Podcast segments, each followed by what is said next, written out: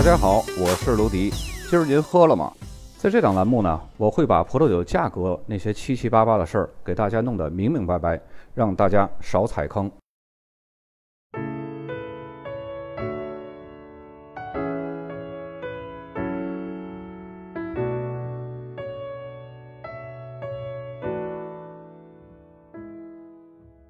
本期节目，咱们继续来介绍德国的产区。德国的产区呢，一共是十三个，到现在呢，已经介绍到了第九个。那么本期节目，咱们来介绍中部莱茵这个产区，它是位于莱茵河两岸的。我们听上去这个产区名字应该是比较大，是吧？但是实际上呢，它并不大，是德国最小的产区之一，同时呢，也是莱茵河谷最靠北的一个葡萄种植区。这个产区呢，有着非常绮丽壮观的风景，令人惊叹。中世纪的古堡屹立在山崖峭壁之上，俯视着底下湍流滚滚的河谷。值得注意的是啊，产区的南部的莱茵峡谷在2002年被联合国教科文组织评选为世界文化遗产。那么这个产区的葡萄种植还有酿酒技术呢，最早是由罗马人传入的。其中的巴哈拉赫村是最主要的葡萄酒贸易中心，也是自从中世纪以来最主要的一个葡萄酒酒村。它的名字呢，就是来源于古罗马语。这个古罗马语的意思呢，就是酒神的圣殿。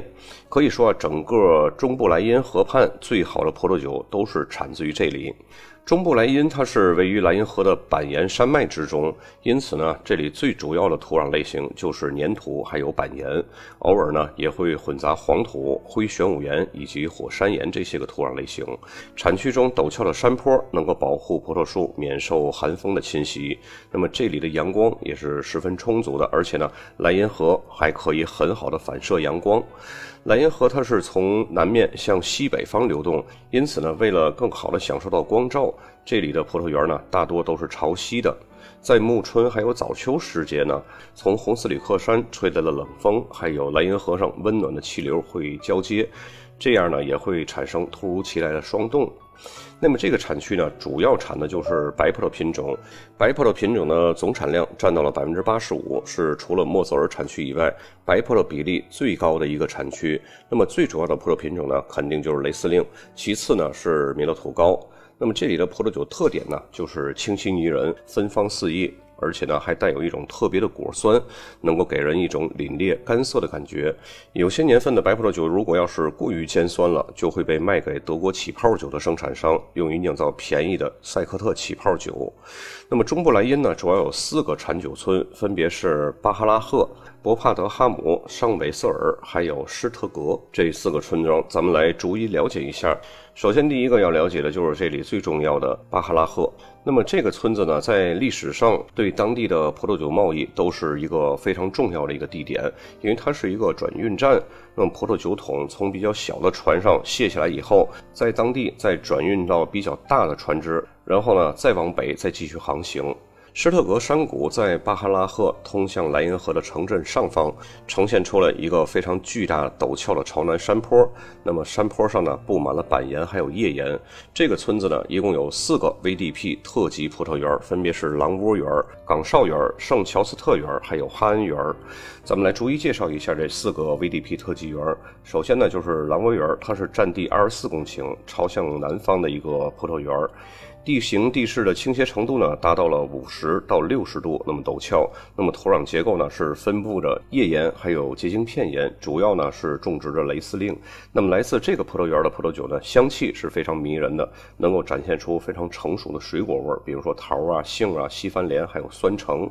第二个葡萄园呢，就是岗哨园，它是一个面向东南的一个地块，占地呢仅有六公顷，主要的土壤成分呢是由泥盆纪的板岩组成的。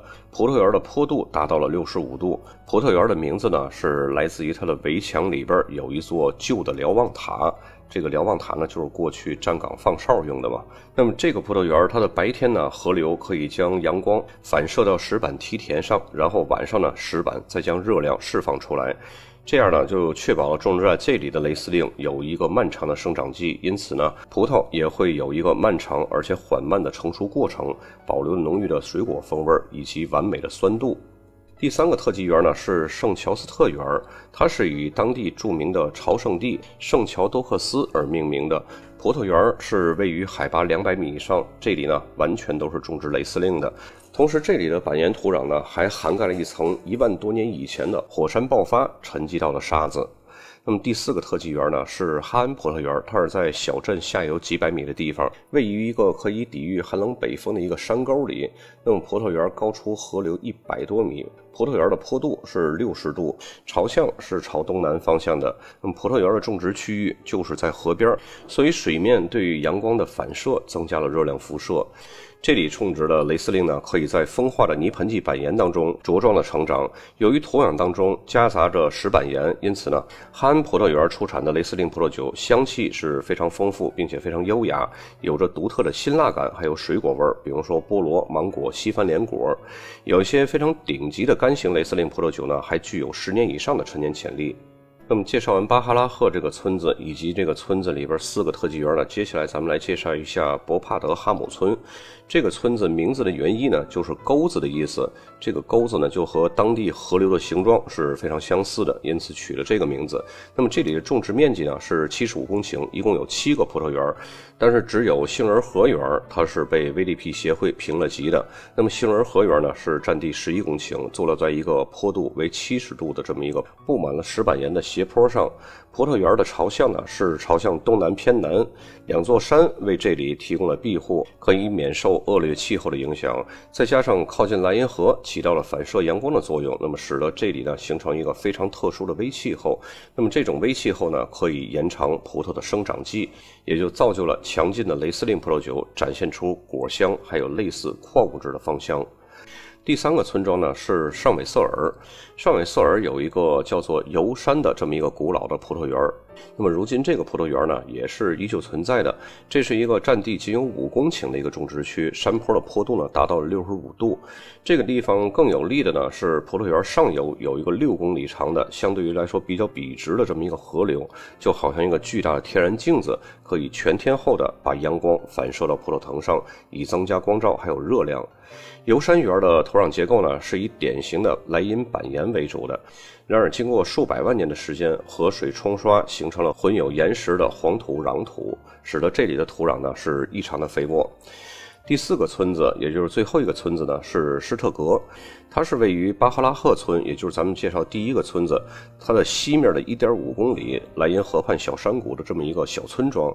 它和巴哈拉赫村的两个特级园在同一个朝南的山坡上，其中距离巴哈拉赫村的狼窝特级园仅有五百米。那么这里的葡萄园呢，都是位于五十度的斜坡上，土壤都是风化的板岩以及壤土的混合物，表层土的深度呢是七十厘米，底层土都是板盐。那么这里出产的雷司令葡萄酒非常优雅，并且呢。会呈现出明显的酸度。那么，整个中布莱茵出产优质葡萄酒的村庄还有葡萄园不多。虽然这个产区呢，它的西北部还有东南部紧邻两个世界级的著名的葡萄酒产区，一个是莫泽尔，还有一个呢是莱茵高。很多人呢都会认为这里的葡萄酒也应该是品质极佳，并且呢也应该收获非常巨大的商业成功。然而呢，事实刚好相反。由于这两个相邻的产区名气太大了，这就使得中布莱茵呢在如此大的光环下很难出头了。再加上产区的种植面积非常小，那么受到经济学马太效应的影响，就造成了这个产区的葡萄种植面积日益减少，葡萄酒的产量呢也是非常稀少的，很少会出口到国外，绝大多数呢都是在本地销售，或者呢都是直接卖给观光旅游的游客。本期节目的内容相对来说比较少，酒标呢也会比较少。首先，咱们来看一下这个巴哈拉赫。刚刚我们介绍第一个村子这个酒标，嗯，左边靠上部箭头指向就是巴哈拉赫村庄名。巴哈拉赫的旁边就是哈恩园。这个哈恩园呢，就刚刚我们介绍巴哈拉赫那村子最后一个，也是第四个那个特级园。然后巴哈拉赫村的哈恩园的下面显示的就是雷司令珍藏级。然后雷司令珍藏级在下面呢，这个七百五十毫升的旁边显示的就是中部莱茵，这是一个大片区的一个名称，这个写法就是显示中部莱茵啊。然后第二个酒标呢，左边箭头还是显示巴哈拉赫这个村庄名，右边箭头呢指向的就是邵岗园。邵岗园就是刚我们介绍巴哈拉赫村的第二个葡萄园，它就是那一圈围墙里边，然后有一个旧的瞭望塔的那个葡萄园。